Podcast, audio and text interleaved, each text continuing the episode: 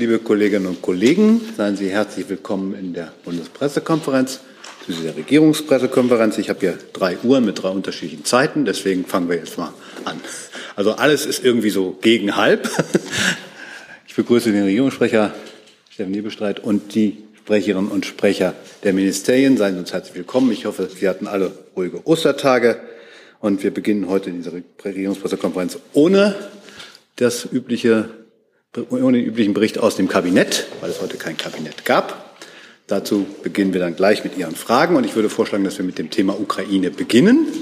Und äh, Herr Wenig hat die erste Frage. Haben wir denn da? Herr Hebelstadt, der Bundeskanzler hat gestern ähm, äh, beim Statement im Kanzleramt gesagt, die deutsche Rüstungsindustrie könne auch das liefern oder werde auch das liefern, was man in einem Artilleriegefecht einsetzen kann. Also was genau ist damit gemeint? Was genau kann man aus äh, Sicht des Kanzlers in einem Artilleriegefecht einsetzen? Achso, Entschuldigung, das Mikrofon. Bitte, genau. Da könnte ich es mir jetzt ganz einfach machen und Artillerie sagen. Ähm, ich glaube, die Frage müssten Sie dann mal bei der deutschen Rüstungsindustrie nachfragen, was da so im Angebot ist. Ähm, wir wissen und wir haben Informationen darüber, dass andere Verbündete gewisse Artilleriemöglichkeiten ähm, auch liefern wollen. Und da sieht er auch Möglichkeiten, die man in Deutschland bestellen kann. Welche Länder wollen konkret liefern und welche Länder wollen Sie dann finanziell unterstützen? Jetzt kommen wir ein bisschen durcheinander.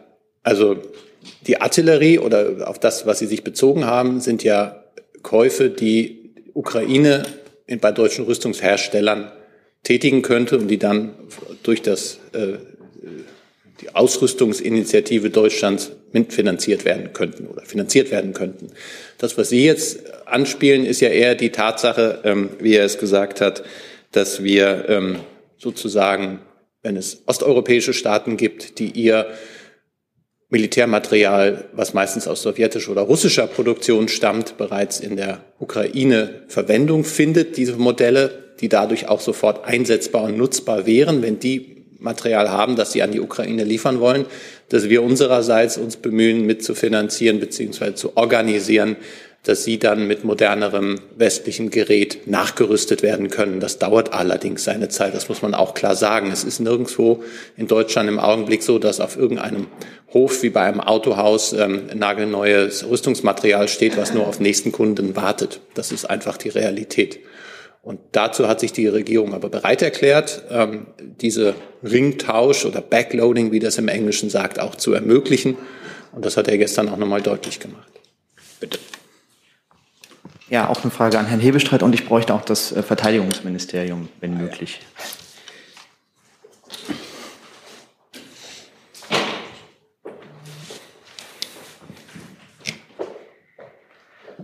Vielen Dank. Es geht mir nochmal um die Äußerung des ukrainischen Botschafters Melnik, der beklagt, dass auf der deutschen Waffenliste für die Ukraine dezidiert keine schweren Waffen drauf gestanden hätten. Ähm, können Sie das so bestätigen? Und wenn ja, warum standen die da nicht drauf? Ich werde mich bestimmt nicht in diese Diskussion begeben. Ich kann darauf verweisen, was der Bundeskanzler gestern gesagt hat. Ich kann sagen, dass der Gesprächspartner für die Bundesregierung das ukrainische Verteidigungsministerium ist und dass die Gespräche zwischen beiden Seiten dort gut laufen. Das Verteidigungsministerium? Was ist da die konkrete Frage an das Verteidigungsministerium? Ob Sie bestätigen können, dass auf dieser Waffenliste keine schweren Waffen drauf standen.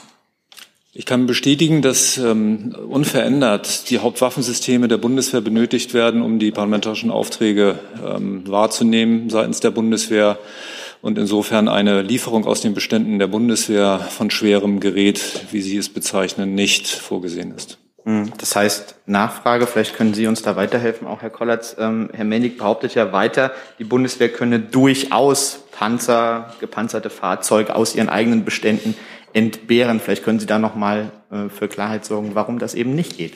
Sehr gerne. Herr Melnick hat ja auch gestern deutlich gemacht, ähm, dass er diese Informationen direkt aus der Marketingabteilung von Rüstungsfirmen hat. Ähm, daher bleibe ich gerne bei meiner Aussage, die auch, wenn Sie es verfolgt haben, durch den Generalleutnant Laubenthal heute im Morgenmagazin ja eindrücklich belegt und hinterlegt worden sind. Ähm, und unterm Strich die gleiche Aussage steht. Wir brauchen auch die Marder als Hauptwaffensysteme der Bundeswehr um unsere Landes- und Bündnisverteidigung und unsere Bündnisverpflichtungen sowohl in den Einsätzen vor Ort an der Ostflanke der NATO als auch in der dahinterstehenden Ausbildung, Ausrüstung und Logistik wahrzunehmen. Hi, hier ist Tyler, ich filme das Ganze. Hier ist Thilo, ich äh, stelle dir die Fragen. Hier ist Hans, ich achte aufs Protokoll und stelle fest, wir sind unter drei. Heimliche Info nur für euch. Gar nicht so heimlich, kann man in den Infos lesen, wie man uns unterstützen kann. Nämlich per PayPal oder Überweisung. Weiter geht's. Ja, dann machen wir davor weiter, Herr Decker. Ähm, Herr Hebeschreit, der Kanzler hat gesagt gestern, äh, man könne den osteuropäischen Staaten Ersatz liefern äh, für Waffen, die sie ihrerseits in die Ukraine liefern. Jetzt sagen Sie, bei der Industrie steht nirgendwo etwas auf dem Hof, was man jetzt so ohne weiteres liefern kann. Und Herr Kollert sagt, ähm, die Bundeswehr kann auch nicht liefern. Ähm, wer liefert dann bitte schön und was bleibt dann sozusagen von der Aussage des Bundeskanzlers übrig, dass man da Ersatz schaffen kann? Ich glaube, Ihre Fragen lösten sich auf der Zeitschiene auf.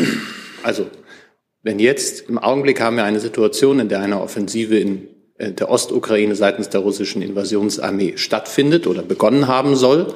Und es ist jetzt die Suche nach Militärmaterial, das schnell verfügbar, schnell einsatzbar und schnell handhabbar dafür ist. Das ist Material, was bereits im Einsatz, also Modelle, die bereits in der ukrainischen Armee vorhanden sind, mit denen die umgehen können, wo die Logistikketten stimmen, wo die äh, Instandhaltung geklärt ist, wo es die Ersatzteile gibt. Das sind in der Regel Modelle aus russischer oder sowjetischer Produktion. Die gibt es in den meisten westlichen Ländern nicht vorrätig. Die gibt es in einigen osteuropäischen Armeen noch in gewissen Beständen. Wenn es dort zu einer Entscheidung kommt, zu sagen, diese Waffen wollen Sie liefern an die Ukraine, schnell und unkompliziert, so schnell das eben möglich ist, sagen wir zu, wie auch andere Verbündete, dass wir sie dabei unterstützen, diese Lücken, die es dann ja in ihrer eigenen Armee gibt, sukzessive aufzufüllen. Das passiert aber nicht über Nacht, weil eben, wie ich gesagt habe, da nirgends Waffen auf dem Hof stehen.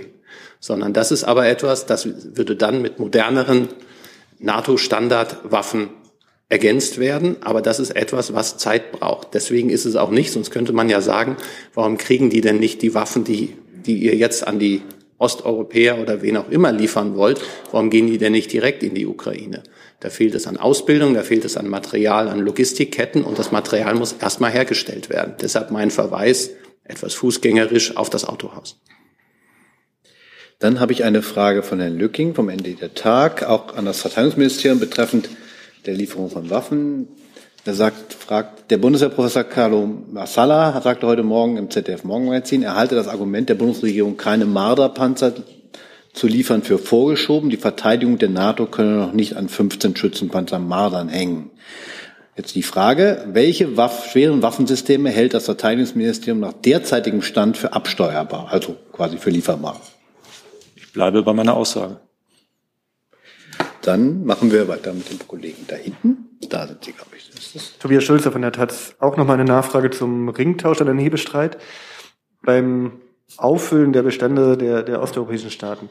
Würde es da dann darum gehen, dass dann zu einem späteren Zeitpunkt aus Bundeswehrbeständen geliefert wird? Oder geht es da um Waffen, die die Industrie neu herstellt? Und sind da auch schon konkrete Projekte abgesprochen, besprochen mit den Osteuropäern? Oder ist es zunächst mal ein Gesprächsangebot der Bundesregierung? Also vielen Dank, weil das mich zu der Klarstellung führt. Das sind natürlich nicht aus Bundeswehrbeständen. Das würde ja absurd sein, wenn wir einerseits sagen, wir haben nicht genug und andererseits sagen wir, wir liefern es woanders hin. Das wären dann oder sind dann ähm, neu produzierte Militärgüter, äh, die die deutsche, äh, die die Bundesregierung auch bezahlen würde. Das ist ja der Teil davon, ähm, auf den wir hingewiesen haben. Das würde auch dauern. Und zweiten Teil Ihrer Frage habe ich jetzt kurz ver vergessen? Äh, sind da schon konkrete Projekte abgesprochen? Oder ist es Man ist in Gesprächen, aber es ist noch nicht so weit, dass es dann in Anführungszeichen unterschriftsreif wäre. Das ist auch nicht alles ganz einfach, aber man ist in konkreteren ähm, Vorgesprächen dazu, ja. Dann ist Herr Rinke dran. Herr Rinke sitzt da. Stimmt das? Ich sehe Ihr Mikrofon nicht. Oder haben Sie das? Schwarz. Ah, dahinter. Ja, okay. jetzt prima. Danke. Herr Eberstreit, nochmal eine Nachfrage zu den zwei Milliarden, äh, die letzte Woche von der Bundesregierung zusätzlich beschlossen wurden. Äh, können Sie uns da nochmal eine Aufsplittung bitte geben, äh, was für welchen Bereich gegeben wurde? Also 400 Millionen für diese European Peace Facility war so ein Element. Äh, Dann geisterte die Zahl rum, dass von diesen zwei Milliarden eine Milliarde insgesamt, wenn man die verschiedenen Wege sieht, für die Ukraine sind. Können Sie das bestätigen, diese Aufsplittung, und vielleicht ein bisschen erklären, wie sich diese Zahl überhaupt zusammensetzt? Also diese Aufsplittung die kann ich genauso bestätigen, wie Sie das sagen. Es sind etwa 400 Millionen, die der deutsche Anteil einer European Peace Facility sind. Das ist im Prinzip der europäische Topf, um die Ukraine zu unterstützen beim Einkauf von Militärgütern.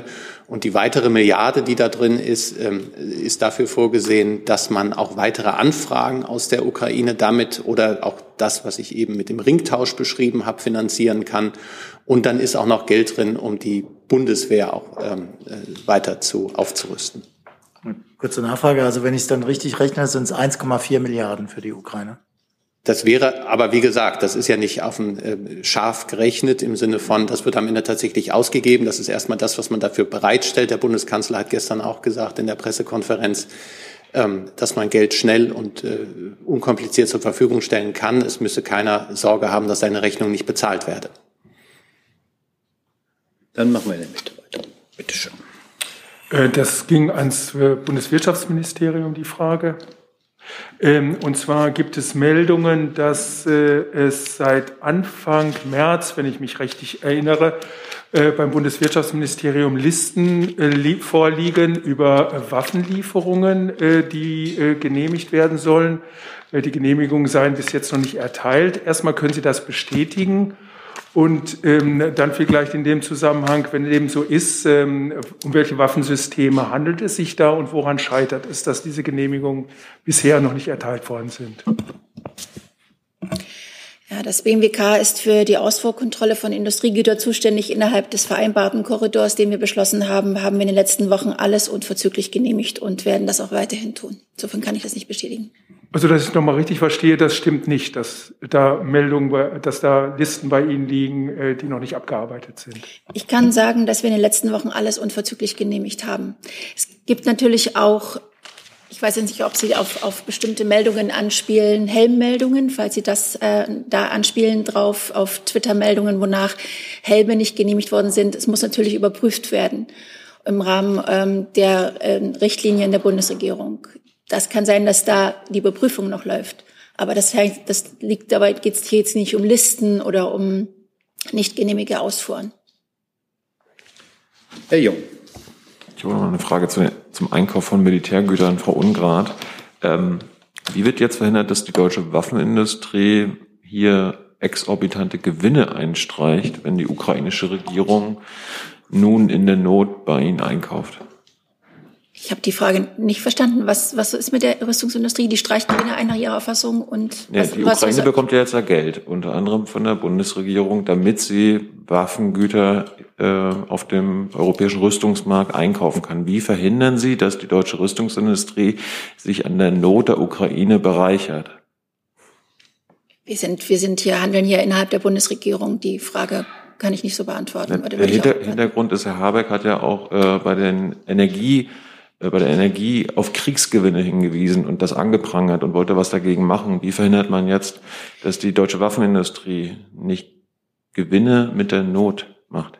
Das ist ja ein Unterschied. Also es geht hier, hier darum, dass äh, innerhalb der Bundesregierung, dazu hat ja der Regierungssprecher sich geäußert, es äh, hier Gespräche gibt. Und ähm, bei, den, bei den anderen Punkten, den Sie angesprochen haben, bei Energieunternehmen, da geht es darum, dass sie ähm, sich äh, auf ja, unrechtmäßig bereichern, ähm, indem sie Preise verlangen, die nicht gerechtfertigt sind. Das, das überprüfen wir derzeit. Ja, man könnte sich auch unmoralisch bereichern. Ich habe mich dazu geäußert. Herr Decker. Ja, ich habe äh, eine Lernfrage, äh, Frage ähm, zum Bundessicherheitsrat. Bei all dem, was worüber wir jetzt gesprochen haben, müsste da noch also Exporte ähm, als Ersatz äh, ähm, an osteuropäische Staaten, die ihrerseits äh, äh, in die Ukraine liefern, müsste da, wenn es da zu Lieferungen kommt, der Bundessicherheitsrat noch in irgendeiner Weise involviert werden? Oder ginge das quasi alles ohne Genehmigung? Das ist die erste Frage. Die zweite Frage an Sie, Herr Hebestreit. Ähm, es wird die Frage diskutiert, ob das Statement äh, von Herrn Scholz eigentlich nötig war, weil der Eindruck äh, bei vielen entstanden ist, er hat da eigentlich nichts substanziell Neues gesagt, sondern äh, mehr Fragen aufgeworfen als Antworten gegeben. Können Sie mal den Sinn dieses Statements äh, erklären? Also was hat das sozusagen, welchen politischen Nutzen hat das gebracht? Hm. Fange ich mal mit dem ersten Teil an. Ähm, alle Rüstungsexport, äh, Rüstungsexporte müssen genehmigt werden. Verweise aber darauf, dass Rüstungsexporte an NATO-Partnern in der Regel relativ unkompliziert durchlaufen. Ähm, insbesondere in so einem Fall. Das Zweite ist, ich weiß nicht, ob ich Ihre oder ich, ich würde Ihrer Grundthese jetzt natürlich erstmal nicht folgen. Ähm, grundsätzlich ist so, dass der Bundeskanzler entscheidet, wann und wie er sich äußern will, unabhängig von der Frage, ob es dafür für Sie einen Neuigkeitswert gibt oder nicht. Ich hatte jetzt gestern nicht wenige ähm, Anfragen, Anrufe, äh, Fragen, will er sich äußern, wird er sich äußern, kommt er zu uns in die Sendung, will er ein Interview machen oder ähnliches. Ähm, es gab gestern die Videoschalte mit den äh, ja, wichtigen äh, Staats- und Regierungschefs, Frankreich, Italien, Großbritannien, Kanada, die USA, Polen, Rumänien. Habe ich wen vergessen? Ich hoffe nicht. Und dann gab es noch ähm, aus seitens der NATO und der Europäischen Kommission und dem EU-Rat äh, Vertreter, die dort gesprochen haben. Das hat er zum Anlass genommen, eigentlich nochmal deutlich zu machen, wie die Position der Bundesregierung ist. Ähm, und die Bundesregierung ist diejenige, die dafür gewählt ist, zu entscheiden, wie wir in dieser Phase handeln. Und dann hat er sehr deutlich gemacht, a, dass die Bundeswehr alles geliefert hat, was sie im Augenblick entbehren kann. Jeder weitere Schritt wäre einer zu viel. Das hat der äh, Generalleutnant Laubenthaler heute, Laubenthal heute auch nochmal deutlich gemacht, um es auch nochmal gründlicher einzuordnen. Er hat deutlich gemacht, diesen Ringtausch, von dem wir gesprochen haben. Er hat die Zusagen für die Finanzierung von ukrainischen Waffenkäufen in der deutschen Industrie klar dargelegt. Er hat dargelegt, dass wir unsere internationalen Partner unterstützen, dabei die jetzt auch äh, beispielsweise schwere Artillerie liefern wollen. Und er hat deutlich gemacht, dass die 50 Milliarden Finanzhilfen, die die Ukraine ähm, im Laufe dieses Jahres äh, noch braucht, dass sich äh, die G7-Präsidentschaft Deutschland da in der Verantwortung sieht, die noch fehlenden Mittel ähm, zu organisieren. Und das waren, glaube ich, die Kernthesen, die er dort ähm, dargelegt hat. Insofern, glaube ich, war das ein Statement, was nötig war. Herr König ist Herr Hebestreit, die, die Lage, die militärische Lage in der Ukraine ist ja durchaus dramatisch jetzt mit der Großoffensive im Donbass. Ähm, also konkret nachgefragt, Sie haben ja jetzt diesen Ringtausch beschrieben. Also wann, wann konkret können, kann die Ukraine denn durch diesen Ringtausch mit schweren Waffen rechnen? Also in fünf Tagen, in zwei Wochen, in drei Wochen, in vier Wochen? Und dann nochmal eine Nachfrage an Herrn Kollatz. Ich habe das jetzt richtig verstanden. Sie sagen, die Bundeswehr kann aus ihren eigenen Beständen keinen einzigen Marder an die Ukraine abgeben. Vielleicht müssen wir einen halben Schritt zurücknehmen, Herr Hönig, und nochmal deutlich machen, die Ukraine wird von einer ganzen Reihe von Staaten im Augenblick unterstützt und auch aufgerüstet. Das sind die amerikanischen Lieferungen, die innerhalb von 48 Stunden da gerade eingetroffen sind, von denen wir gelesen haben. Es gibt Zusagen der britischen Regierung, die Niederlande äh, haben äh, verkündet oder, oder angekündigt, dass sie helfen werden. Deutschland hilft auch mit, mit vielerlei Material. Äh, Polen hilft und viele andere Länder auch. Also es ist jetzt nicht so, dass wir bangig gucken müssen, ob es irgendwo in Südosteuropa irgendein Material gibt, was man jetzt äh, allein selig machen dahin schicken kann, sondern es läuft ein regelmäßiger, ähm, ein kontinuierlicher Strom an Waffen, an Munition, an Ausrüstung in Richtung der Ukraine und dieser Strom soll nicht abreißen. Und darum bemüht man sich jetzt gerade. Wenn man jetzt die aktuelle Situation anguckt im Donbass und in, in, in der ganzen Region, muss man natürlich auch sagen, auch logistisch ist das eine Herausforderung. Das sind weite Strecken, die zurückgelegt werden müssen. Ähm, und im Augenblick ist auch, also wir fangen ja jetzt nicht an Tag eins heute, sondern das läuft seit vielen Wochen und Monaten, zwei Monaten jetzt, läuft dieser Krieg und läuft auch die Unterstützung vieler Verbündeter der Ukraine. Und da ist Deutschland einer von mehreren. Und die Frage Ihre nach den Mardern ist, glaube ich, Herr Kollatz, ist, glaube ich, mehrfach beantwortet worden schon. Ich kann es nur so ergänzen, dass mir keine Bedarfsanzeigen einzelner Marder seitens der Ukraine vorliegen. Das ist eine Scheindiskussion. Herr Jessen. Herr Hebestein, ich würde jetzt gern wieder einen halben Schritt nach vorn machen, äh, sozusagen in die Gegenwart. Ähm, es wächst ja auch die Kritik an der Haltung des Bundeskanzlers aus den Reihen der Koalition selbst. Herr Hofreiter, keine unbedeutende Stimme da, hat äh, heute gesagt, ähm, die Argumentation des Bundeskanzlers, Deutschlands Möglichkeiten zur Waffenlieferung seien begrenzt, weil eben die Ukraine nicht an diesem modernen System ausgebildet sei. Das sei paternalistisch. Man möge es doch bitte der Ukraine selbst äh, überlassen, zu entscheiden, ob sie mit den Geräten umgehen könne. Wie reagieren Sie auf diese Kritik innerhalb des Regierungslagers? Die letzte, das letzte hatte ich nicht verstanden. Wie reagieren Sie Wie reagieren die, wir? Die, auf die Kritik innerhalb des äh, Regierungslagers? Die nehmen wir zur Kenntnis. Mhm.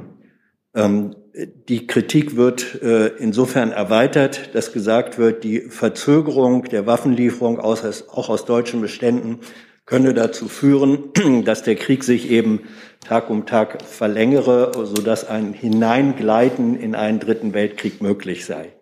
Wie schätzen Sie diese Einschätzung ein? Auch die nehme ich zur Kenntnis, würde aber darauf verweisen, dass ich keine Verzögerung von Waffenlieferungen im Augenblick erkennen kann. Wir haben ja gerade dargelegt, dass das, was die Bundeswehr liefern konnte, liefern kann, geliefert hat. Und wir jetzt im Augenblick in den Gesprächen mit der ukrainischen, mit dem ukrainischen Verteidigungsministerium sind, um weitere Hilfen zu organisieren. Aber dass es da zu einer Verzögerung kommt, ähm, das kann ich nicht feststellen. Dann habe ich eine Frage von Michel Fitzpatrick von AFP. Laut Bloomberg wird in Deutschland für die Ukraine, das haben Sie eben schon dargestellt, Munition und Ausbildung für schwere Artillerie zur Verfügung stellen. Konkret, und jetzt geht es um die Frage, soll es dabei um das Panzerhaubitzensystem 2000 gehen, die die Niederlande liefern sollen? Kann die Bundesregierung dies bestätigen, dass es genau um dieses System geht? Das kann ich von dieser Stelle nicht. Nicht, haben Sie gesagt. Nicht. Nicht. Gut, dann ist jetzt Herr Rinke dran. Ne? Herr Hebestreit, äh, Sie haben die 50 Milliarden Finanzhilfe erwähnt, die die Ukraine dieses Jahr noch braucht. In diesem Zusammenhang gibt es Forderungen, dass äh, aufgrund der hohen Verschuldung und der äh, gesunkenen Einnahmen dringend ein Schuldenschnitt für die Ukraine nötig ist. Wäre die Bundesregierung bereit für einen solchen Schuldenschnitt? Ich überlege gerade, ob mir die Forderung schon einmal begegnet ist. Ähm, in den Gesprächen, an denen ich teilgenommen habe, ist das noch nicht. Insofern, Herr Rinke, muss ich das nachliefern. Ähm, da habe ich keinen aktuellen Stand für Sie. Dann habe ich noch eine Frage von Herrn Kühners vom ZDF, auch einen Nebelstreit. Die FDP-Politikerin Strack-Zimmermann sagt, das Kanzleramt habe versucht, ihre Reise in die Ukraine zu verhindern. Das sei Kriegstourismus, Zitat. Was hat die Regierung gegen so ein Symbol? Ich habe diese Äußerung von Frau Strack-Zimmermann auch gelesen. Ich ähm, kann aber nicht nachvollziehen, woher das im Kanzleramt gekommen sein soll. Insofern kann ich Ihre Worte zur Kenntnis nehmen und wir können uns gerne oder mit dem Kanzleramt darum kümmern, wer das gesagt haben soll und warum. Mir ist eine solche Äußerung nicht bekannt und ich weiß auch nicht, wer sie getätigt haben soll. Gibt es weitere Fragen zum Thema Ukraine? Herr Jessen und dann Herr Decker. Ja, es gibt einen, Hebestreit, es gibt einen äh, Appell der eingeschlossenen ukrainischen Soldaten im Azov-Stahlwerk. Äh, sie appellieren, dass ihnen die Möglichkeit einer sogenannten Extraktion gewährt werde, also der sichere Transport in ein Drittland. Ähm, steht Deutschland für eine solche Option in irgendeiner Weise zur Verfügung? Auch diese Frage ist mir noch nicht begegnet. Insofern möchte ich sie nicht freihändig beantworten. Ich kann aber darauf verweisen, dass der Bundeskanzler gestern noch mal sehr klar an den russischen Präsidenten appelliert hat, diesen Krieg sofort zu beenden und vor allem auch einen Waffenstillstand ähm, und auch einen Abzug äh, von Zivilisten und Ähnlichem zu gewährleisten.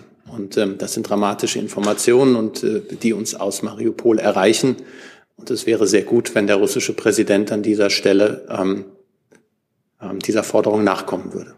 Ich vertraue jetzt darauf, dass die Berichte äh, über diesen Appell, sozusagen Aufnahme von ungefähr 500, glaube ich, Kämpfern in sicheres Drittland ähm, Realität ist, dass also so ähm, geäußert wurde. Könnten Sie vielleicht nachliefern, ob die Bundesregierung ähm, dazu bereit ist, wenn Sie ihn zur Kenntnis genommen haben?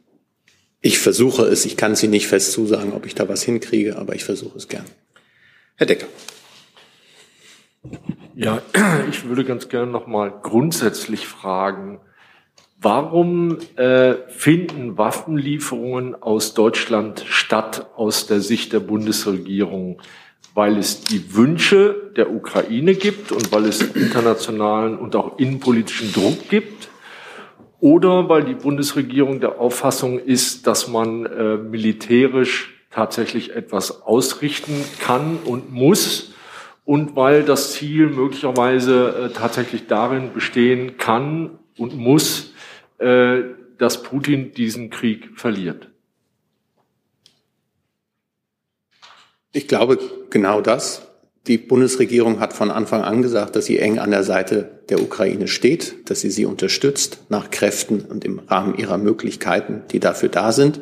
Der Bundeskanzler hat gestern klar gesagt, dass das gilt. Und was gleichzeitig gilt, ist, dass die NATO nicht Kriegspartei wird. Und das ist die Linie, die wir uns gezogen gesetzt haben. Und da sind sich auch alle maßgeblichen Länder in der NATO absolut einig. Das ist auch gestern im Rahmen dieser Videoschaltkonferenz noch einmal sehr deutlich geworden.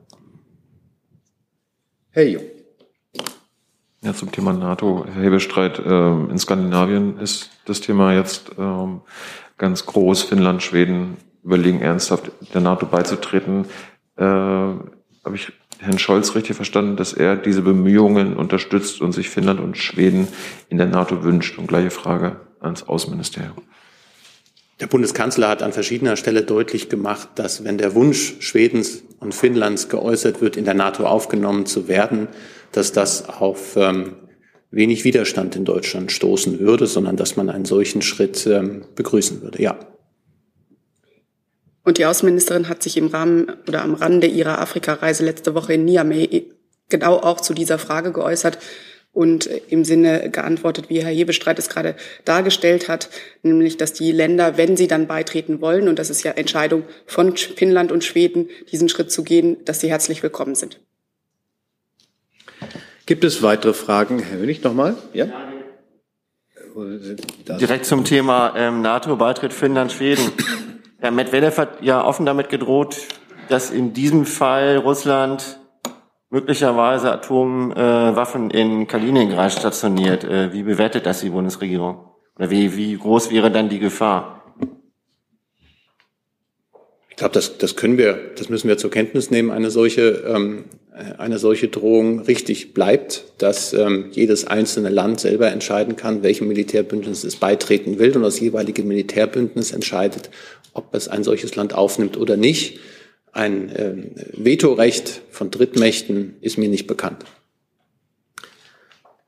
Nochmal die Frage nach weiteren Fragen zum Thema Ukraine. Das sehe ich nicht. Dann habe ich eine Frage von der Ayash, der sozusagen ein bisschen verwandt ist, aber ich glaube im Wesentlichen an das Innenministerium geht.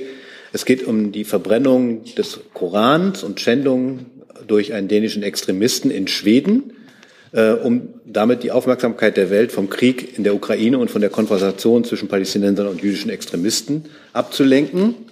Ähm, die Frage geht an das, an das, glaube ich, an das Innenministerium. Gibt es Verfahren, in denen die Bundespolizei oder äh, ähnliche Institutionen sozusagen sowas auch für Deutschland befürchten oder möglicherweise sogar äh, Extremisten an der Einreise hindern müssen? Oder ist das alles sozusagen Teil der Meinungsfreiheit?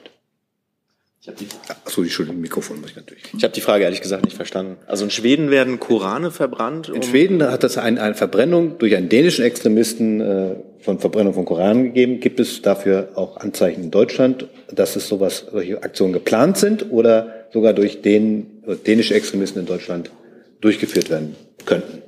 Nein, solche äh, Erkenntnisse liegen mir nicht vor. Gibt es weitere andere Fragen? Herr Jung, fängt mal an. Äh, als Auswärtiger Amt zu den türkischen Luftangriffen im Nordirak auf kurdische Stellung, PKK. Ähm, wie bewertet die Bundesregierung diese, diese kriegerischen Handlungen und die irakische Regierung protestiert, dass ähm, die Souveränität des Landes ähm, verletzt werde?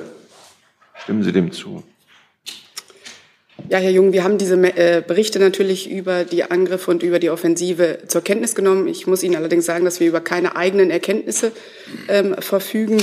Was die Lage in Nordirak insgesamt angeht, ähm, ist sie natürlich gegen, regelmäßig äh, Gegenstand von Gesprächen der Bundesregierung mit allen beteiligten Akteuren. Dazu zählt Irak ebenso ähm, wie äh, die Türkei. Dabei betonen wir immer wieder die Bedeutung des Respekts für die Souveränität Iraks und rufen zur Zurückhaltung und natürlich auch zur Achtung des humanitären Völkerrechts auf. Außerdem ähm, geht es natürlich um die Wahrung nationaler Sicherheitsinteressen auf politischem Wege. Was die, äh, die Rechtfertigung der Türkei angeht, haben wir an dieser Stelle ja in der Vergangenheit immer wieder ähm, deutlich gemacht, äh, dass wir, dass uns keine Erkenntnisse dafür, dafür vorliegen, ähm, dass dass uns eine äh, genauere völkerrechtliche Bewertung der türkischen Militäroperationen, ähm, die uns das erlauben. Ähm, Sie wissen auch, dass die Türkei sich regelmäßig bei ihrem Vorgehen äh, auf das Selbstverteidigungsrecht beruft und äh, das nehmen wir zur Kenntnis. Herr Jessen dazu? Zu einem weiteren Kriegseinsatz in der Region. Okay, dann ja. also, ja, Sie kennen dann vermutlich auch die Berichte, dass äh, Pakistan afghanisches Gebiet bombardiert hat mit, ich glaube, 45 Toten sind gemeldet worden. Können Sie das kommentieren und befürchten Sie, dass, wenn man so will, im Schlagschatten äh, des Ukraine-Krieges jetzt in anderen ähm, Regionen sozusagen zu kriegerischen Formen vermehrt gegriffen wird? Diese Meldungen zu einem pakistanischen Eingreifen sind mir im Moment nicht bekannt. Ich kann da äh, nachforschen und gegebenenfalls etwas ergänzen. Und über ein Ausweiten von Konflikten an anderen Orten dieser Welt möchte ich an dieser Stelle nicht spekulieren. Äh, wir kümmern uns darum, dass äh, es zu einem Waffenstillstand im Ukraine-Konflikt kommt. Und selbstverständlich äh, sind wir weiterhin auch mit allen anderen Konflikten in der Welt befasst und, und bemühen uns da, um eine, zu einer Lösung beizutragen. Weitere Fragen zu diesem Komplex? Das sehe ich aber nicht, dann ist Herr Merkamp dran. An der Mitte weiter. Sie, Sie hatten sich gemeldet, ne? Ich? Ja. ja? Ja, Entschuldigung. Sind Sie, wenn Sie sich ja, ja, gemeldet nee, haben, sind Sie nee, dran also, mit einem neuen Thema, einer neuen Frage. Neues Thema, neue Frage. Ging ganz BMAS die Frage.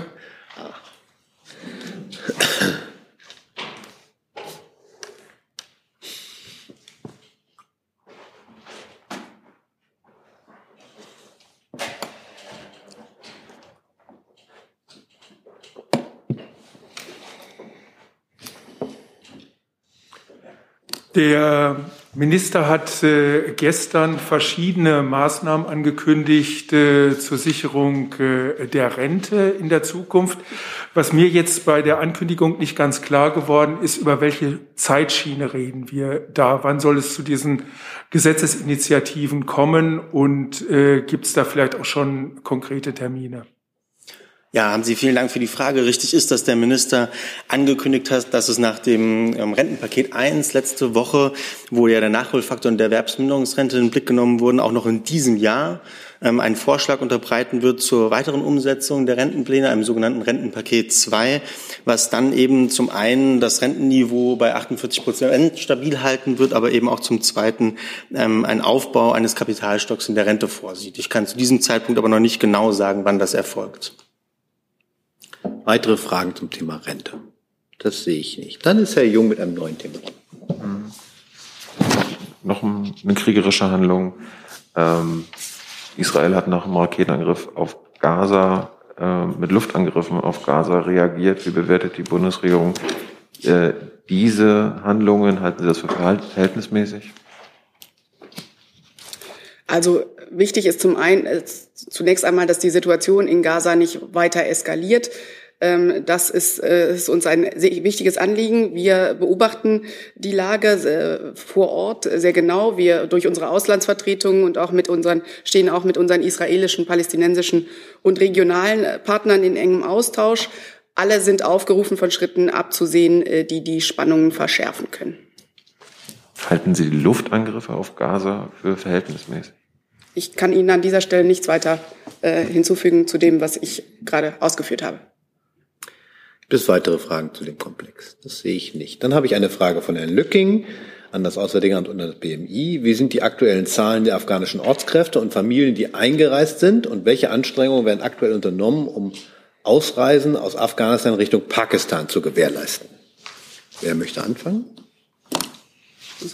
Also ich glaube, die Frage zu den Zahlen äh, wäre an uns gerichtet. Ähm, das müsste ich äh, bitte nachreichen. Wir haben ja das Verfahren irgendwann mal vereinbart, dass wir immer montags die Zahlen mitbringen. Das wäre dann wahrscheinlich heute gewesen. Ähm, da bitte ich um Entschuldigung, aber Freitag haben wir die Zahlen dabei. Zu unseren Bemühungen kann ich nur noch ergänzen, ganz grundsätzlich, dass diese natürlich weitergehen in der Intensität, in der sie bisher auch stattgefunden haben. Sie wissen, dass es in äh, Pakistan äh, einen Regierungswechsel gegeben hat. Äh, dadurch gab es äh, Verzögerungen insofern, als dass äh, natürlich äh, die Gesprächskanäle erst wieder ähm, auch mit der neuen Regierung ähm, in der Intensität wieder aufgenommen werden müssen und genutzt werden müssen, wie das bisher der Fall war. Es äh, ist aber so, dass wir tatsächlich unsere Bemühungen fortführen und äh, da nicht nachlassen. Weitere Fragen zu dem Thema sehe ich nicht. Dann ist erstmal Herr Hönig dran. Ja, ans BMG.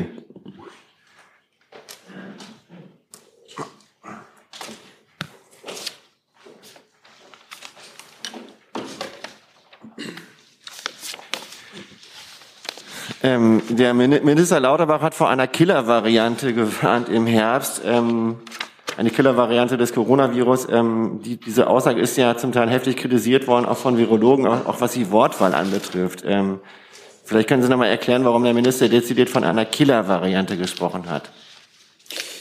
Ja, vielen Dank für die Frage. Ähm, ich möchte in diesem Zusammenhang gerne auf ähm, die Äußerungen des Ministers im Wortlaut, das war ja ein Interview mit der Bild am Sonntag, verweisen.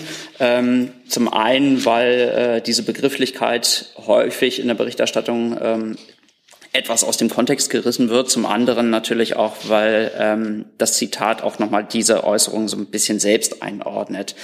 Ähm, vielleicht kurz zur Vorgeschichte dieses, äh, dieses Zitats. Es ging in dem Interview unter anderem halt eben um die Frage einer gescheiterten Impfpflicht und ähm, der Frage, Frage, wie man sich ähm, auf den Herbst vorbereitet. Und ich zitiere nun, es entwickeln sich gerade diese diverse Omikron-Subvarianten, die für mich Anlass zur Besorgnis sind. Die Abstände, in denen neue Varianten die alten ablösen, werden immer kürzer. Das bedeutet, dass wir uns immer schlechter auf die Mutationen vorbereiten können. Es ist durchaus möglich, dass wir eine hoch ansteckende Omikron-Variante bekommen, die so tödlich wie Delta ist. Das wäre eine absolute Killer-Variante. Also im Grunde genommen ähm, ist halt eben klar, ähm, es ist eine Möglichkeit, es ist eine von verschiedenen Szenarien, die man halt eben ähm, im Blick haben muss. Zurzeit sehen wir eine solche Variante nicht, das äh, kann ich sagen. Aber nichtsdestotrotz äh, muss man sich auch damit auseinandersetzen, dass Omikron, wie wir es jetzt halt eben haben, noch nicht das Ende der Fahnenstange ist. Aber trotzdem ist ja das der Begriff Killer-Variante ja gefallen. Und es könnte eine Killer-Variante kommen. Also wenn das so ist, dass es passieren könnte, was will denn der Gesundheitsminister unternehmen, damit Deutschland im Herbst besser geschützt ist? Weil die allgemeine, allgemeine Impfpflicht ist gescheitert. Also wir stehen ja da ziemlich blank da, was den Herbst betrifft, oder? Oder was genau will denn der Gesundheitsminister unternehmen?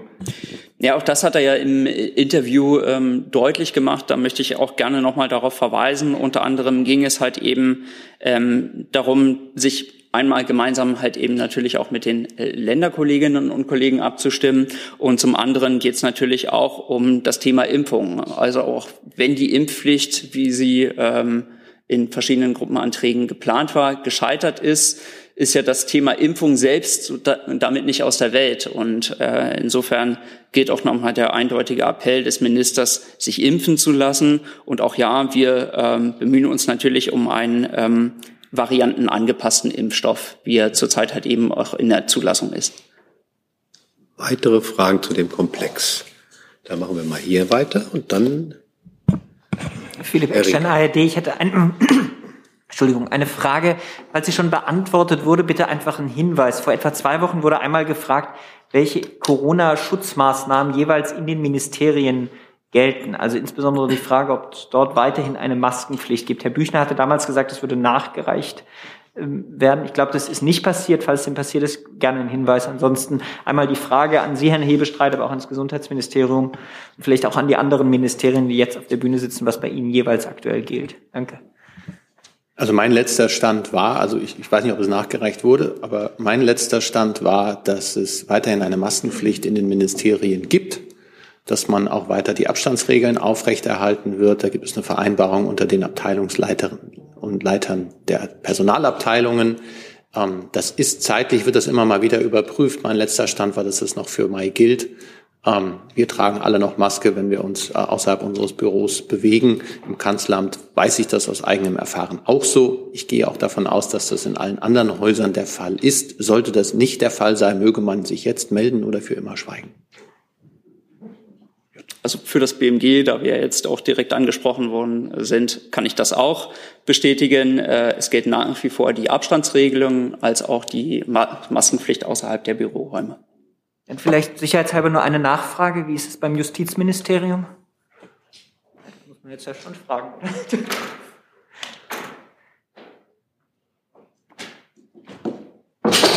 So, vorsichtig, bringen Sie sich nicht um. Kann das, die Pause nochmal füllen. Herr Büchner informiert mich gerade, dass es nachgereicht worden sei. Insofern kann man es auch nochmal nachlesen. Aber wollte der Kollege nicht. Genau, vor. ich glaube, es wurde teilweise nachgereicht. Wir waren aber tatsächlich nicht dabei. Von daher äh, kann ich mich auch gerne nochmal hier dazu äußern. Bei uns ist tatsächlich so, dass grundsätzlich die Hygienemaßnahmen weiter gelten. Die Maskenpflicht ist allerdings nicht mehr bei uns äh, gegeben. Es wird allerdings auch weiterhin empfohlen, natürlich die Maske zu tragen, gerade auch in den Bereichen, ähm, wo eben der Abstand von eineinhalb Metern nicht gewährleistet werden kann, also wie in Besprechungen etc. oder Aufzügen.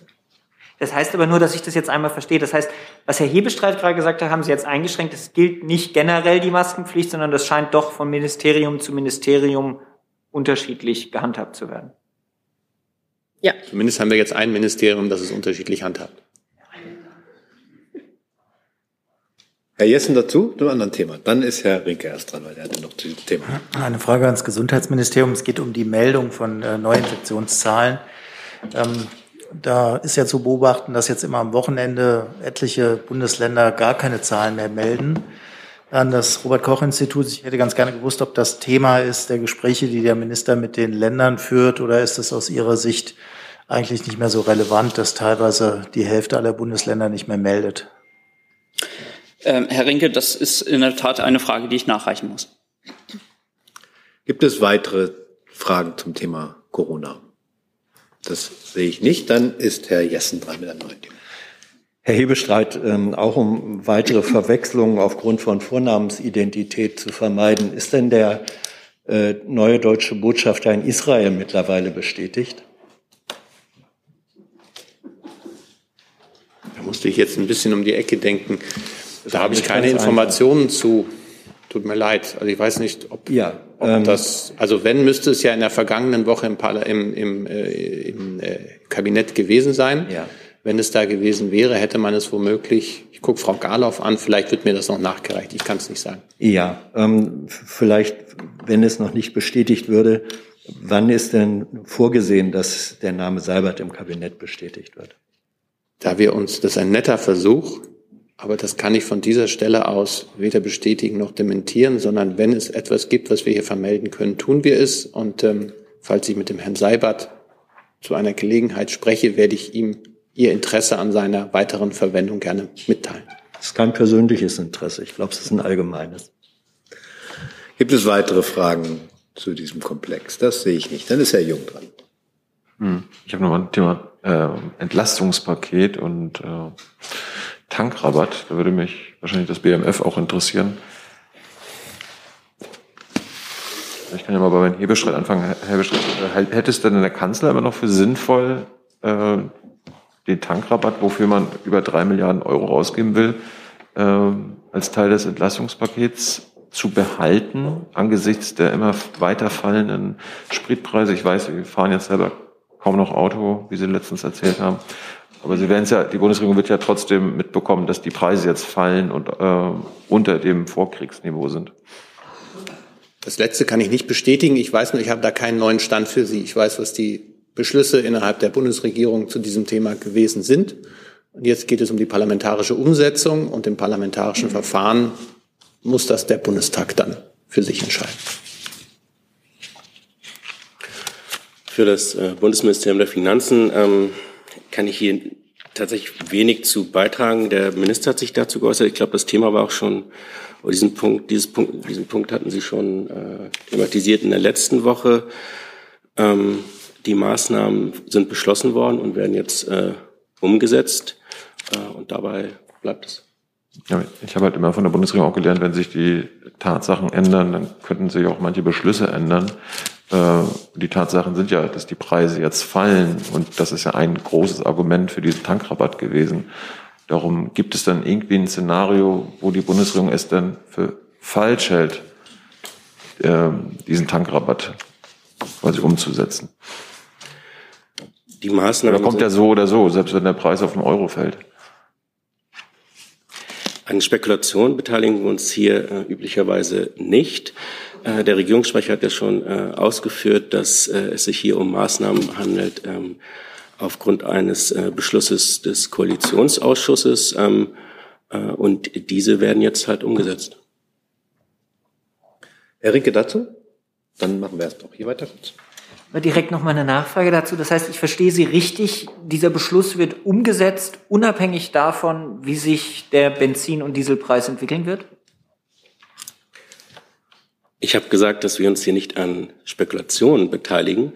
Ähm, die Maßnahmen sind äh, beschlossen worden und äh, werden jetzt äh, umgesetzt. Vielleicht nur eine Nachfrage. Ich verstehe nicht, warum das eine Spekulation ist. Ich meine, diese Maßnahme wurde ja beschlossen um stark gestiegenen Preisen entgegenzuwirken. Jetzt sind die Preise aber nicht mehr stark gestiegen, sondern sind auf einem Niveau wie davor. Ist die damals beschlossene Maßnahme denn jetzt noch notwendig? Ich glaube, ich kann soweit helfen, dass ich gesagt habe, die befinden diese Beschlüsse der Koalition befinden sich jetzt in der Parlamentar im parlamentarischen Verfahren und da werden all diese Fragen, die Sie hier stellen, ja natürlich noch einmal gewogen werden. Wir können uns aber erstmal nur auf der Grundlage der Beschlüsse hier äußern. Und da gibt es keinen weiteren neuen Beschluss und insofern gilt der Beschluss, der am 7. April oder wann es war, getroffen, nee, 7. war es nicht, war vorher, getroffen worden ist.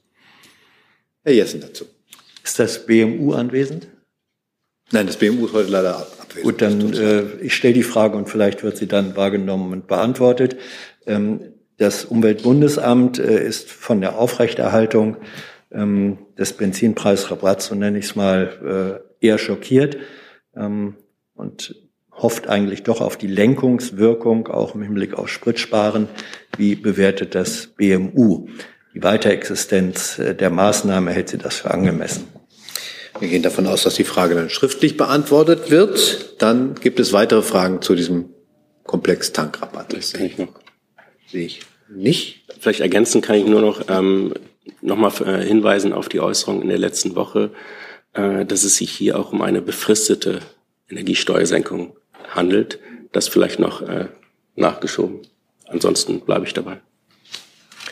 Dann kommt Herr Rinke dran mit einem neuen Thema. Das ist eine Frage an das Justizministerium.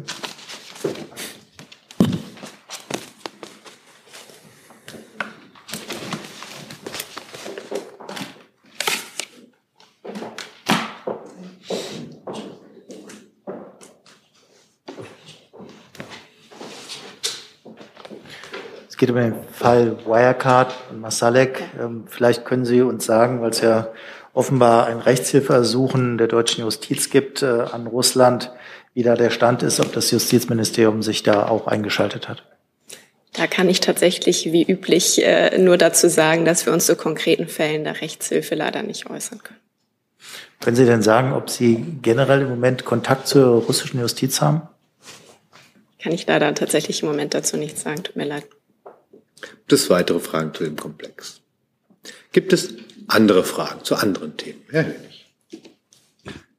Ähm, Frau Ungrath, der Bundesfinanzminister hat sich jetzt mehrfach dafür ausgesprochen, in der Nordsee, also in der, äh, Gas und Öl zu fördern. Ähm, das steht ja im Koalitionsvertrag, glaube ich, anders drin. Äh, wie ist denn da die Position des Bundeswirtschafts- und Klimaschutzministers? Ist Herr Habeck auch dafür, in der Nordsee Öl und Gas zu fördern, damit man weniger abhängig von russischen Lieferungen wird? In erster Linie ist es die Zuständigkeit des Landes Niedersachsen. Niedersachsen muss da sein, äh, ja, das Einverständnis erteilen. Das liegt, liegt nicht an der Seite des Bundeswirtschaftsministeriums.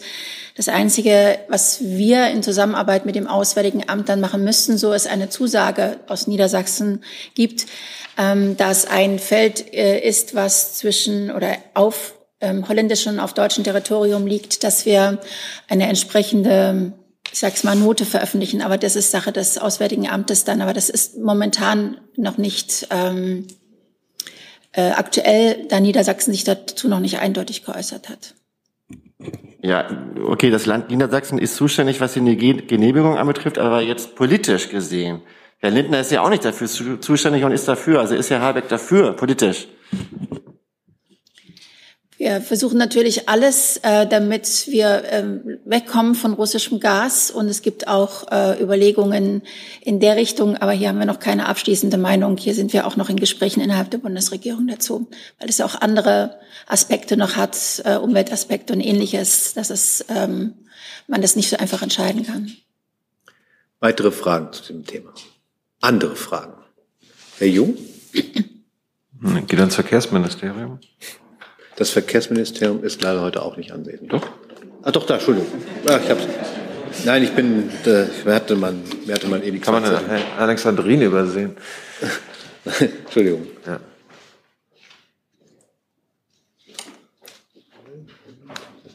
Das Thema Berlin und A100, ähm, da sind Sie auch wieder der Buhmann, weil die Berliner, ähm, auch die der Berliner Senat möchte die A100 nicht weiterführen und ausbauen.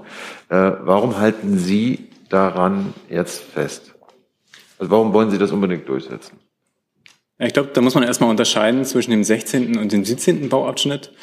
Der 16. Bauabschnitt, der in Rede stehende, der ist ähm, gebilligt, auch vom Berliner Senat. Da laufen die Planungen, da wird gebaut. So, und dann geht es um die Weiterführung, das ist eben der 17. Bauabschnitt. Und hier gilt eben der geltende Bundesverkehrswegeplan. Das Land Berlin hat sich sehr lange für den Ausbau der A100 eingesetzt. Deswegen steht er dort in diesem Plan. Also Verkehrsplanung funktionierte nicht so, dass der Bund sagt, wir hätten jetzt hier gerne eine Autobahn, sondern es funktioniert so, dass die Länder sagen, wo sie denn gerne ähm, einen Ausbau der Verkehrswege hätten und den melden sie dann beim Bund an. Der Bund prüft dann, äh, ob, ob hier eine Wirtschaftlichkeit und ein Ausbau gegeben ist. So, dann äh, gingen jetzt vor kurzem im Prinzip alle Planungsleistungen auf den Bund über und damit wird der Bund auch ähm, Bauherr über, über diesen 17. Bauabschnitt und die Autobahn GmbH hat eben, wie es dort im Bundesverkehrspflegeplan steht, die Planung begonnen. Davon unabhängig oder davon unbenommen ähm, findet derzeit aber, wie vom Gesetzgeber verlangt, aber auch eine Bedarfsplanüberprüfung statt, bei der wie bisherige Planung noch einmal unter Umweltgesichtspunkten und anderen Kriterien wie Verkehrsaufkommen oder Lärmbelastung prüfen äh, und gegebenenfalls auch angepasst wird. Diese Entscheidungsgrundlage oder liegt sie direkt noch nicht vor. Die notwendigen Vorbereitungen für eine solche Bedarfsplanüberprüfung wurden aber bereits eingeleitet. Vielleicht anders gefragt, was kann denn Berlin tun, damit äh, dieser 17. Teilabschnitt nicht gebaut wird? Oder sind die jetzt hilflos? Weil gesetzlich kann ja nur der Bund das entscheiden. Das habe ich gerade gesagt. Ne? Also die Bedarfsplanüberprüfung, die befindet sich, wie gesagt, in der Überprüfung. Und wenn es hier andere Erkenntnisse geben sollte, dann wird es gegebenenfalls angepasst. Aber bislang ist eben der Stand so, wie er ist. Wer ist denn dazu? Zu der Autobahn? Ah, An Verkehr, aber nicht zu A100. Dann, weil Herr Hönig hatte noch eine Frage zur Autobahn, glaube ich. Zu, zu dem 17. Bauabschnitt, Herr Alexandrin. Also Ihre parlamentarische Staatssekretärin, Frau Kluckert, hat ja politisch gesagt, dieser, dieser 17. Bauabschnitt sei notwendig. Wir brauchen die Autobahn, um den Verkehr in der Innenstadt zu entlasten. Ist das auch, hat sie gesagt in einem Interview, also ist das politisch auch die Auffassung des Ministers, dass man diesen 17. Bauabschnitt, also die Fortführung der A100, A100 braucht? Da kann ich dem, was ich gerade gesagt habe, nichts hinzufügen. Wir haben auf der einen Seite eben die laufende Planung und auf der anderen Seite die Bedarfsplanüberprüfung. Gibt es weitere Fragen zum Thema A100? Das sehe ich nicht. Dann ist Herr Jessen dran, auch an das Verkehrsministerium. Ja, ähm, Herr Alexandrin, Ihr Minister hat ja angekündigt, in diesem Jahr mehr Geld in den Ausbau des Schienen- als in den des Straßennetzes äh, zu stecken. Da wird jetzt der Vorwurf laut aufgrund einer der Beantwortung einer parlamentarischen Anfrage, äh, das sei mit einem Rechentrick erwirkt worden. Es sei nämlich äh, in den entsprechenden Etatposten für Schiene Planungsleistungen mit eingerechnet worden. Bei der Straße dagegen seien diese Planungsleistungen nicht wertgestellt worden. Wenn man bei beiden das gleiche Prinzip anwenden würde, dann wäre eben doch mehr Geld für Straßennetz als für die Schiene ausgegeben. Äh, wie reagieren Sie auf diese Kritik? Es ist ganz klar auch im Koalitionsvertrag nochmal niedergelegt, dass wir in dieser Legislaturperiode einen großen Schwerpunkt auf den Ausbau des Schienennetzes setzen, weil die Schiene eben der klimafreundlichste Verkehrsträger ist. Im Koalitionsvertrag finden sich dort die Aussagen, dass wir die Fahrgastzahlen auf der Schiene verdoppeln wollen, dass wir den Anteil des Gütertransportes auf 25 Prozent heben wollen. Das sind alles enorme Maßnahmen, die enorme Investitionen fordern. Und diese sind in dieser Legislaturperiode, äh, wenn wir uns die Mittel angucken, 21 bis 25, äh, landen wir da ungefähr bei doppelt so viel Mitteln, die wir in die Schiene investieren, äh, gegenüber der Straße. Ähm, die aktuelle oder den, den aktuellen Aspekt, den Sie ansprechen, das ist im Prinzip eine haushalterische Frage. Wir haben Investitionsmittel gekennzeichnet im Haushaltsplan, im Einzelplan 12 folgende, also die, die folgenden Nachtziffern. Ähm, und die, die Planungsleistungen bei der Autobahn sind ähm, entfallen hier äh, auf den Punkto Verwaltungskosten, weil eben bei der Autobahn äh, über die Autobahn GmbH und das Fernstraßenbundesamt selbst geplant wird. Das heißt, der Unterschied ist hier, dass die, dass die reinen Investitionsmittel eben dort äh, in, im Investitionshaushalt stehen und die Planungen durch eigene Mitarbeiter durchgeführt werden. Das heißt, wir im Gegensatz zur Bahn diese nicht in den Investitionsteilen drin haben. Verstehe ich Sie also richtig, dass Sie sagen, die Berechnungen sind richtig so, weil die Planungsleistungen für die Bahn extern vorgenommen, deswegen mit berechnet werden müssen, während die für die Straße intern ähm, geleistet werden und deswegen nicht als Zusatzkosten eingerechnet werden können. Das ist richtig, genau. Danke. Gibt es weitere Fragen zu diesem Thema oder an das Verkehrsministerium? Entschuldigung, dass ich Sie eben übersehen habe. Dann Hätte klappen können. Mir wurden zwei Ministerien genannt, die nicht gekommen sind. Das eine ist Umwelt und das andere war Bildung und Forschung. Das war mir entfallen. Äh, Herr Rinke, er dran mit einem neuen Thema. Ja, ein anderes Thema. Ich bin mir nicht ganz sicher, an wen sich die Frage richtet. Es geht um KfW-Kredite für ähm, energiesparende Bauten. Ab heute sind die ja wieder ähm, verfügbar gewesen. Jetzt gibt es anscheinend schon Hinweise darauf, dass die Mittel schon wieder erschöpft sind. Ich weiß gar nicht, ob das jetzt, weil es mehrere Ministerien betrifft, an einen Hebestreit möglicherweise sogar geht. Ähm, was passiert, wenn diese KfW-Kredite jetzt ähm, schon wieder ausgeschöpft sind. Also eine Milliarde wurde ja nochmal zur Verfügung gestellt, nachdem es da diese Debatte innerhalb der Ampelkoalition gegeben hat. Ähm, wird dann der Betrag nochmal aufgestockt oder ist nach dieser einen Milliarde dann Schluss? Das liegt beim das, kann, das Wirtschaftsministerium fühlt sich zuständig. Ja, ist auch zuständig. Ähm, das ist in der Tat so. Heute gibt's äh, wieder die, die Anträge, können die Anträge für die EH40 stellen. Das äh, war ja nach dem Stopp ähm, abgesetzt, aufgesetzt für eine Milliarde Euro, befristet auf das Jahr. Und ähm, da es da einen sehr großen Rang gibt, ähm, ist in der Tat davon auszugehen, dass die Mittel sehr schnell erschöpft sind. Äh, wir werden dazu heute nochmal veröffentlichen, äh, was, wie, wie es genau ist. Ich kann das jetzt von hier nicht sagen, weil das ja der Staat ja gerade begonnen hat heute. Aber in der Tat ist das so. Und wir haben ja auch, das haben wir ja auch schon äh, darüber berichtet, als wir von der Neuaufnahme der Sanierung gesprochen haben, dass ähm, oder Weiterführung der Sanierung äh, besprochen haben, dass jetzt nahtlos, dass, ähm, dass ein sogenanntes zweites Programm EH40 ähm, jetzt äh, Anschluss findet. Ähm, da wär, sind die Bedingungen noch ein bisschen äh, stärker. Ähm, zum Beispiel, Entschuldigung, muss ähm, bei dem, beim zweiten Punkt ähm, ähm, eine, ein Qualitätssiegel ist dort Voraussetzung dafür. Und äh, das sind aber keine neuen Mittel, das führen wir aus den äh, jetzigen Titeln, den wir haben, auch zum Bereich Sanierung. Äh, um es nochmal richtig zu verstehen, wenn diese eine Milliarde heute schon, also am ersten Tag, wo man es beantragen kann, ausgeschöpft sein sollte, dann entsteht doch wieder ein, eine Kluft oder ist dieses zweite Programm, was Sie erwähnt haben, jetzt schon äh, verfügbar? Und das, beantragbar. das ist schon verfügbar. Dazu haben wir auch schon veröffentlicht. Das ist schon, das haben wir schon vor ein paar Wochen veröffentlicht, dass das nahtlos ineinander übergeht. So, äh, 2023 wird es dann nochmal ein Gesamtprogramm geben äh, zur Gebäudeförderung, was alle äh, Punkte betrifft. Äh, unser Ziel ist es ja, so energieeffizient wie möglich zu bauen. Es geht ja Bauen ist wichtig, aber für uns ist ja wichtig, was die Förderung angeht, energieeffizientes Bauen. Deshalb haben wir die EH 55, fördern wir die ja nicht mehr, weil das schon Standard ist in der Effizienz. Und bei der EH 40 ist es auch so. Deshalb legen wir die EH 40 jetzt in einem zweiten Programm als Folgeprogramm zu der jetzigen EH 40 nach der Milliarde nochmal auf mit, bisschen, mit verschärfteren ähm, Effizienzregeln. Okay. Noch einmal kurz eine Nachfrage. Wenn jetzt heute Anträge, sagen wir mal, für zwei Milliarden gestellt werden, es bleibt bei dieser einen Milliarde oder wird das dann nochmal aufgestockt? Was dieses Haus äh, EH 40 unter diesen Bedingungen, die wir angekündigt haben, bleibt es bei einer Milliarde. Das äh, ist dann auch ein Stopp. Also wer einen Antrag stellen möchte bei der KfW oder stellt bei der KfW, kann auch diesen Antrag gar nicht mehr stellen, weil der Stopp schon sichtbar ist sozusagen. Also es kann nicht sein, dass er den Antrag stellt und dann irgendwann erfährt, dass die Milliarde ausgeschöpft ist. Das, das merkt man schon beim Antrag stellen. Gibt es weitere Fragen zu diesem Komplex? Herr Hönig. Frau Ungert, also ähm, die, Sie haben jetzt gesagt, Sie rechnen damit, dass die Mittel, dass diese eine Milliarde sehr schnell weg ist. Also kann das denn wirklich heute schon passieren oder morgen und wie läuft das denn technisch? Also dann ist, taucht bei der KfW-Seite dann auf, keine Anträge mehr möglich.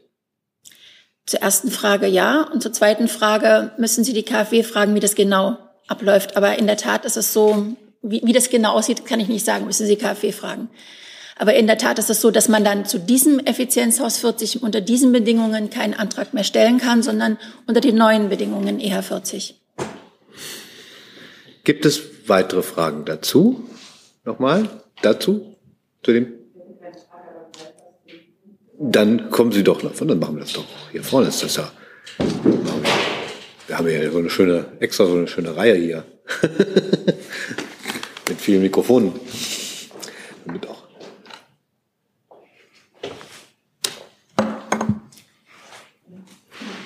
Genau, vielleicht etwas ungewöhnlich, aber ähm, die KfW hat den Stopp schon auf ihrer Seite äh, mitgeteilt. Und ähm, wie Frau Ungrath auch sagte, das äh, Siegel, also QNG-Siegel, ist ein Siegel unseres Hauses, also des BMWSB. Und um das zu beantragen, sind einige Schritte mehr nötig. Das heißt, die Summe, die dann offenbar zur Verfügung steht, über die ich jetzt keine Kenntnis habe, äh, wird dann abrufbar sein. Aber ähm, das, die Voraussetzung dafür ist eben dieses ähm, Qualitätssiegel nachhaltiges Gebäude. Ähm, mehr Infos dazu können Sie auf der Seite www.nachhaltigesbauen.de nachlesen und wir werden darüber heute auch nochmal weiter informieren. Herr Rinke? Ja, ich bin mir nicht ganz sicher, ob ich es jetzt verstanden habe mit diesem Antragsverfahren. Also normalerweise werden Anträge doch geprüft. Also die KfW selber kann ja noch gar nicht wissen, wenn ich jetzt einen Antrag stellen würde, ob mir der Antrag dann auch bewilligt wird. Also deswegen verstehe ich das mit diesem Stopp nicht so richtig.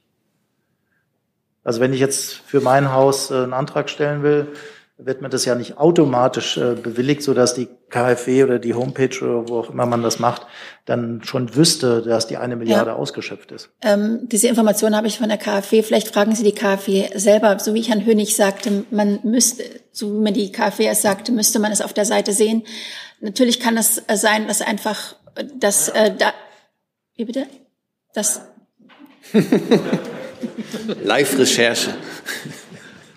Natürlich kann es sein, dass wenn ein Antrag gestellt wird, dass dann gesagt wird, unter Vorbehalt. Aber da würden Sie, müsste ich Sie bitten, die KfW anzufragen. Dafür sind wir jetzt genau wie diese Regularien zuständig. Das kann ich Ihnen nicht sagen. Dafür ist auch die KfW zuständig. Gibt es weitere Fragen zu dem Komplex? Das sehe ich nicht. Gibt es noch andere Fragen? Dann machen wir hier vorne noch mal weiter. Äh, da, da. San, ja. Ich hätte eine Frage an den Hebestreit. Ähm, Der Bundeskanzler, Herr Scholz, hat ja vor knapp drei Wochen mit äh, dem russischen Präsidenten Putin über dessen Vorschlag telefoniert, äh, Gaslieferungen zukünftig nur noch in Rubelbezahlung anzunehmen. In der ursprünglichen Kommunikation dazu hat die Bundesregierung offen gelassen, ob sie diesen Vorschlag ablehnt oder annimmt. Jetzt sind knapp drei Wochen ins Land gegangen. Ich würde gerne wissen, ähm, wie die Position der Bundesregierung ist. Lehnt Deutschland ähm, diese Formulierung und diese Forderungen äh, ab. Es gibt ja von der EU zum Beispiel ein Initial Legal Assessment, wo davor gewarnt wird, das anzunehmen, weil sonst die Sanktionen der EU unterlaufen würden und letztendlich auch die deutschen Kunden die komplette Kontrolle über, den Zahlungs, ähm, über die Zahlungsabwicklung verlieren würden. Danke. Es laufen dazu im Augenblick die Gespräche, auch mit den anderen europäischen Partnern und der EU-Kommission. Da wird man zu einem einhelligen Ergebnis kommen wollen. Und danach kann ich etwas mitteilen. Es gibt dazu noch keinen neuen Stand im Augenblick. Auch die EU-Kommission ist da, wie Sie sagen, involviert und diskutiert mit. Hey Leute, der heutige Supporter dieser Sendung ist ihr alle. Und ihr alle seid die beste Unterstützung für unabhängigen, kommerzfreien Politikjournalismus auf dem Publikumsmarkt. Und darum bin ich ein Fan davon. Also ein Fan von euch. Macht weiter so. Per PayPal oder Überweisung. Danke dafür und jetzt geht's weiter. Wir haben gerade noch eine Nachfrage, wenn ich das einschieben darf. Also gibt es Fragen zu diesem Komplex? Sehe ich nicht so. Dann gab es eine Nachfrage von äh, Frau Löhr nochmal zur KfW-Förderung. Welche Summe wird denn im Nachfolgeprogramm zum Effizienzhaus 40 mit den verschärften Bedingungen zur Verfügung stehen? Wie viele Milliarden? Können Sie das schon sagen? Da gibt es äh, keine konkrete Summe, die wird aus dem aktuellen Titel ähm, bedient, den wir haben, Haushaltstitel. Dann haben wir vielleicht alle Fragen. Ansonsten müssten wir alle weiteren Fragen bei der KfW erfragen. Damit ist dann jetzt Herr Jessen dran mit einem neuen Thema, glaube ich. Ja, Frage an Frau Sasse, äh, Causa Julian Assange. Da wird äh, in diesen Tagen, heute, morgen, übermorgen, die Auslieferungsverfügung erwartet. Es gibt, glaube ich, ein letztes Hearing. Ähm, beobachtet die Bundesregierung das? Wie bewertet sie den Stand der Dinge? Ja, Herr Jessen, ähm, die, ich kann Ihnen versichern, dass die Bundesregierung das weiterhin genau beobachtet. Sie wissen, dass die Außenministerin äh, sehr persönlich auch äh, sich mit dem Thema beschäftigt hat. Und ich glaube, parallel zu dieser äh, Pressekonferenz hier hat es eine Entscheidung ähm, in Großbritannien ähm, gegeben ähm, über diesen Auslieferungsbeschluss, auf den Sie, äh, glaube ich, verwiesen haben, wenn ich Sie richtig verstanden habe. Ja. Es ist aber so, dass jetzt der Rechtsweg natürlich noch nicht ausgeschöpft ist. In einem nächsten Schritt, soweit wir das Gesetz, das britische Recht hier richtig ähm, verstehen, ähm, ist äh, vorgesehen, dass die britische Regierung nun in einem eng gesteckten Rahmen sich mit der äh, Frage der Umsetzung der Auslieferung befasst. Dafür ist, äh, glaube ich, eine Frist, soweit ich weiß, eine Frist ähm, vorgesehen, in der die Verteidigung auch noch mal ähm, Argumente gegen die Auslieferung vorbringen kann. Und wir können natürlich diesem weiteren rechtlichen Verfahren an der Stelle heute noch nicht vorgreifen. Ja, da haben wir einen ähnlichen Kenntnisstand. Ich wusste nicht von der parallel laufenden Entscheidung jetzt, aber bedeutet es, dass auch in den weiteren Schritten, soweit das äh, für diplomatische Vertreter beobachtbar ist, die Bundesregierung dieses auch weiterhin beobachten wird? Wie gesagt, ich kann Ihnen versichern, dass die äh, Bundesregierung weiterhin sehr eng am Fall äh, Assange natürlich äh, dranbleiben wird und äh, das Verfahren auch weiterhin genau beobachten wird. Eine Nachfrage von Herrn Lücking. Wie sieht die Bundesregierung die Problematik, dass ein australischer Staatsbürger, der Assange ist, an die USA ausgeliefert wird? Ich glaube, zu dieser sehr grundsätzlichen Frage, die Herr Lücking hier aufwirft, haben wir uns in der Vergangenheit äh, schon mehrfach eingelassen. Da kann ich an dieser Stelle nichts hinzufügen. Dann ist Herr Jung dran mit dem Thema. Bei dem Verfahren haben Sie sonst immer die Position eingenommen, dass Sie der britischen Justiz vertrauen. Jetzt ist es ja eine politische Entscheidung am Ende, weil die britische Regierung wieder Dinge umsetzen muss und entscheiden muss. Wird sich die Bundesregierung denn äh, für Herrn Assange einsetzen? Weil politisch ist es ja ein Angriff auf die Pressefreiheit. Ähm, Assange und Wikileaks haben Kriegsverbrechen aufgeklärt. Ähm, wie wird sich denn das Auswärtige Amt für Herrn Assange einsetzt. Ja, Herr Jung, wir kennen Ihre Position zu dem Fall natürlich äh, sehr genau. Sie kennen auch unsere Position zu dem Fall. Wir haben an dieser Stelle immer wieder ausgeführt, dass äh, unserem Verständnis nach in diesem Verfahren es um, um wesentliche ähm, Grundvoraussetzungen für das Funktionieren von Rechtsstaat und Demokratie äh, geht, die es zu schützen gilt. Dazu zählt äh, der Schutz von Meinungs- und Pressefreiheit ebenso wie die Unabhängigkeit der Justiz. Wir haben deswegen vor diesem Hintergrund immer wieder deutlich gemacht, dass wir Vertrauen in das britische Rechtssystem haben und äh, den Prozess äh, beobachten. Es ist nicht so, wie Sie darstellen, dass es jetzt eine rein politische Entscheidung gibt. Soweit ich weiß, gibt es auch die Möglichkeit eines Cross-Appeals, also weiterer rechtlicher Möglichkeiten.